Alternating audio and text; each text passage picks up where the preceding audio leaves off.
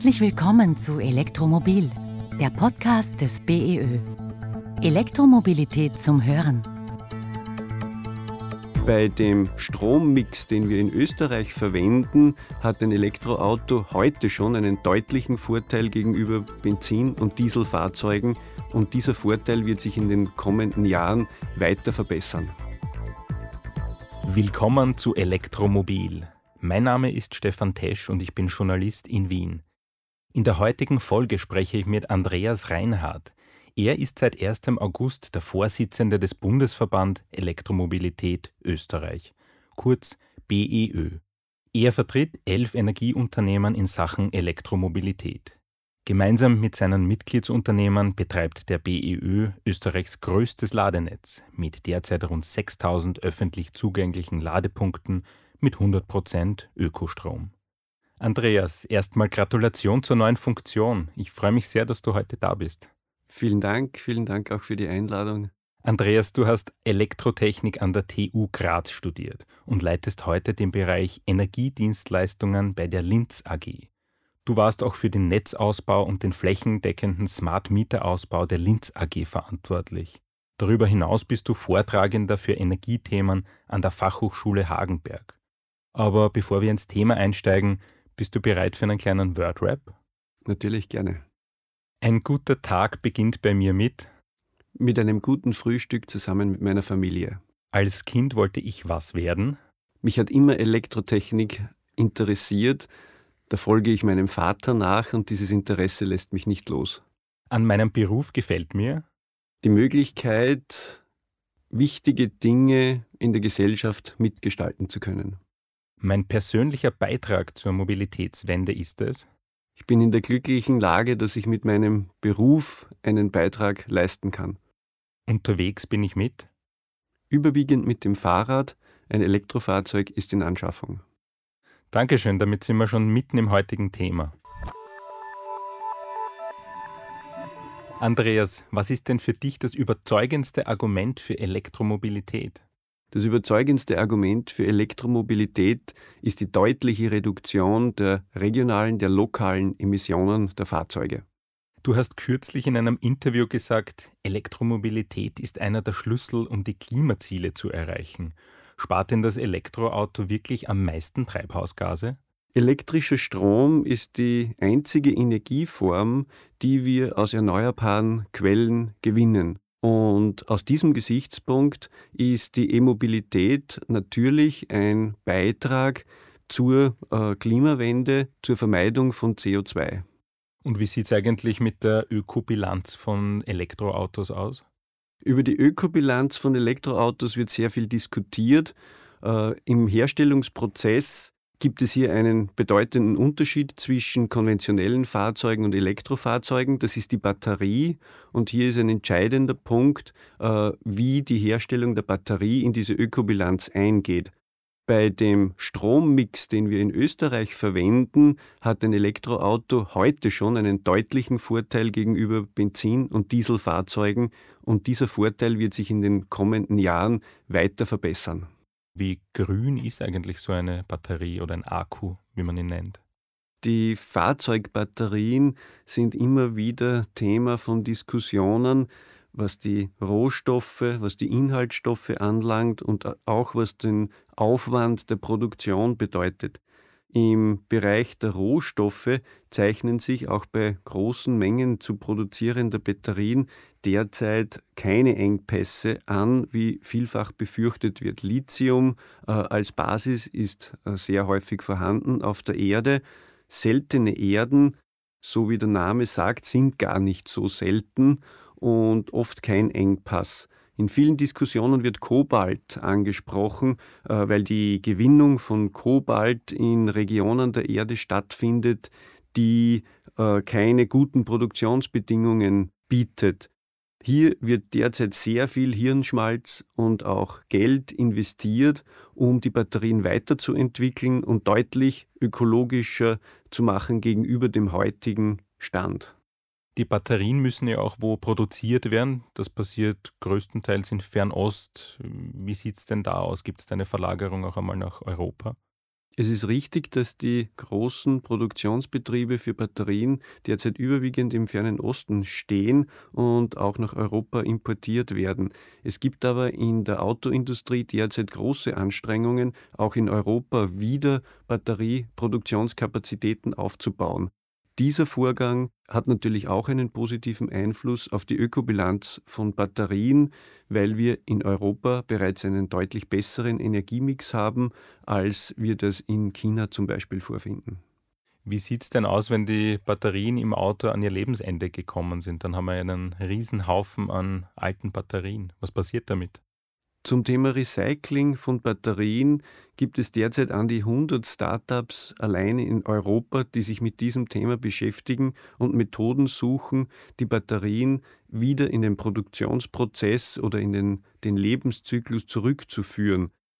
Derzeit sind noch sehr geringe Mengen an Batterien auf dem Markt, weil eine Fahrzeugbatterie ja zehn Jahre und länger lebt. Das heißt, mit relevanten Mengen ist erst in einigen Jahren zu rechnen.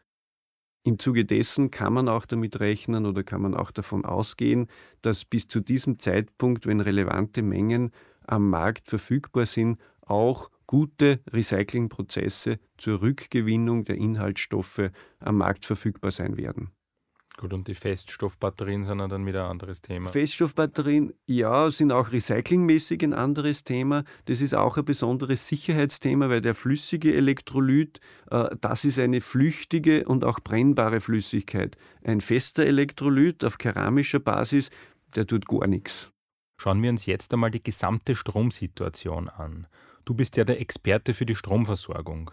Haben wir eigentlich genug grünen Strom, also Strom aus erneuerbaren Energien? Wenn zum Beispiel alle gleichzeitig am Abend, wenn sie nach Hause kommen, ihr E-Auto aufladen. Hier muss man zwei Dinge der Elektrotechnik auseinanderhalten. Das eine ist die Energiemenge, die wir brauchen, um die Batterien der Elektroautos voll zu bekommen. Und das andere ist dieser Gleichzeitigkeitsfaktor, das ist die Leistung. Schauen wir uns einmal den Strom, die Energiemenge an. Österreich ist in der glücklichen Situation, dass heute schon 75 bis 80 Prozent des Stroms aus erneuerbaren Quellen kommt. Eine Vollversorgung von Elektroautos, wenn wir zu 100 Prozent auf Elektro-PKWs umsteigen, würde circa eine Erhöhung des Stromverbrauchs um 18 Prozent bedeuten. Das ist nach den heutigen Zubauzahlen durchaus ein erreichbares Ziel. Und wie sieht es da mit der Netzkapazität aus, wenn diese 18 Prozent zusätzlich gezogen werden? Das ist der zweite Punkt, die Leistung. Natürlich stellt es für die Netze, für unsere Stromnetze eine sehr große Herausforderung in den nächsten Jahren dar. Die Leistung, wenn alle Menschen am Abend, wie du gesagt hast, zugleich nach Hause kommen und dann auch sehr viele Autos gleichzeitig anstecken, äh, dann werden wir uns mit dem Thema Lastmanagement beschäftigen müssen. Das wird äh, ein zu lösendes Problem sein. Wir haben hier in Linz in einem bemerkenswerten Versuch nachweisen können, dass bei einem 50% Anteil von Elektrofahrzeugen in einer Wohnanlage das Laden von elektrischen Fahrzeugen noch kein Problem darstellt. Gehen wir Richtung 100%, wird der Netzausbau auf jeden Fall erforderlich sein. Du hast da das Projekt Urcharge in Linz angesprochen. Für alle, die mehr darüber wissen wollen, hört rein in die Folge 2 dieses Podcasts. Kommen wir jetzt zurück zum Stromnetz. Wie groß ist eigentlich die Gefahr von Netzzusammenbrüchen, wenn, sagen wir, alle in Österreich mit äh, E-Autos fahren würden und diese auch laden? Das Thema ist die Gleichzeitigkeit, wenn alle am Abend nach Hause kommen und gleichzeitig anstecken. Dort besteht natürlich die Gefahr, äh, dass der Leistungsbedarf in den Netzen dramatisch ansteigt. Wir konnten in dem Projekt Urcharge, in dem bereits angesprochenen, nachweisen, dass mit intelligenten Methoden hier eine Netzüberlastung überwiegend vermieden werden kann. An verschiedenen Stellen im Netz wird es sicherlich zu einem Ausbau kommen müssen, um viele Elektrofahrzeuge gleichzeitig laden zu können. Schauen wir uns jetzt das öffentliche Ladenetz in Österreich und in Europa an. Gibt es da eigentlich ganz einfach gefragt genug Ladepunkte, weil die Zulassungszahlen von E-Autos steigen ja, sagen wir, rapide? Derzeit stehen in Österreich schon über 8000 Ladepunkte für Elektroautofahrer zur Verfügung, öffentlich zugänglich. Davon sind über 6000 mit einer, mit einer einzelnen Karte zugänglich und einfach zu bedienen. Natürlich werden wir das Angebot an Ladestellen in der Zukunft deutlich erhöhen müssen. Hier kommt ein Effekt zu tragen, den wir bereits in Norwegen gesehen haben. Wenn mehr Elektroautos kommen, werden automatisch auch mehr Ladestellen gebaut werden. Geladen wird ja nicht nur an öffentlichen Ladepunkten, sondern auch zu Hause oder am Firmenarbeitsplatz. Wie schaut es denn da mit dem Ausbau aus? Das stimmt natürlich, dass die überwiegenden Ladevorgänge zu Hause stattfinden. Über 90 Prozent, das zeigen viele Untersuchungen und auch die Erfahrungswerte zum Beispiel aus Norwegen, wo wir derzeit schon sehr viele Elektroautos im Betrieb haben. Das heißt, in der Zukunft werden wir sehr viele Ladepunkte im privaten Bereich, aber auch in Wohnanlagen errichten müssen. Und da kommen große Herausforderungen, was Installation und auch die Produktion von den entsprechenden Produkten anlangt.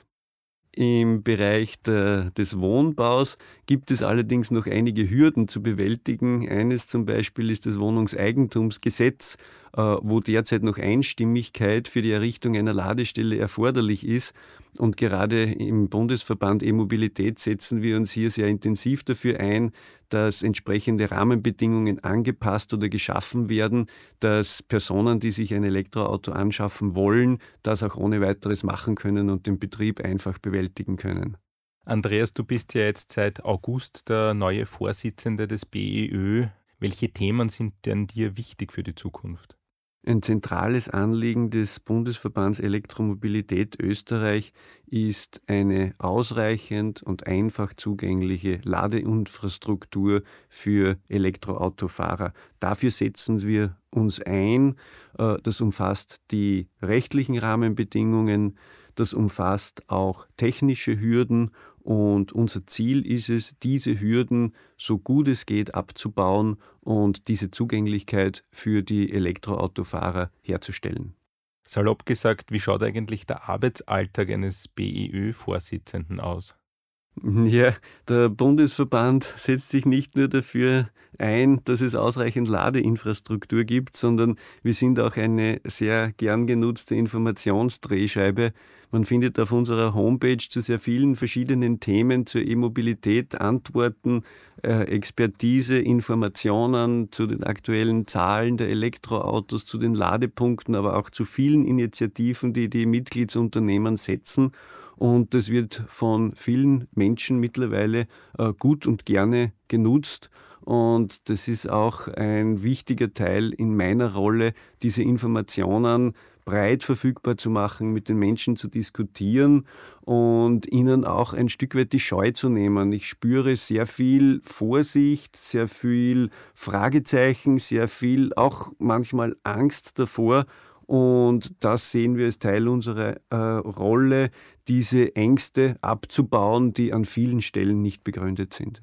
Vielen Dank, Andreas, für deine Einblicke in die Welt der Elektromobilität.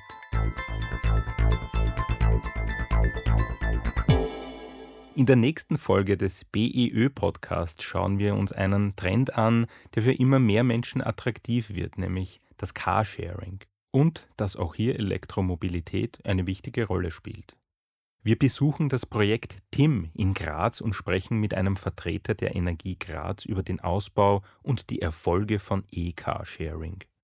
Mein Name ist Stefan Tesch und ich sage danke fürs Zuhören und ich freue mich, wenn es wieder heißt Elektromobil, der Podcast des BEÖ. Elektromobilität zum Hören. Abonnieren Sie Elektromobil, den Podcast des BEÖ. Bitte empfehlen Sie uns weiter, schicken Sie uns Themen, die Sie interessieren. Wir freuen uns auf Ihr Feedback. Wichtige Informationen, Statistiken, Tipps zum Laden und vieles mehr finden Sie auf der Website des BEÖ unter beoe.at. Elektromobil, der Podcast des BEÖ. Elektromobilität zum Hören.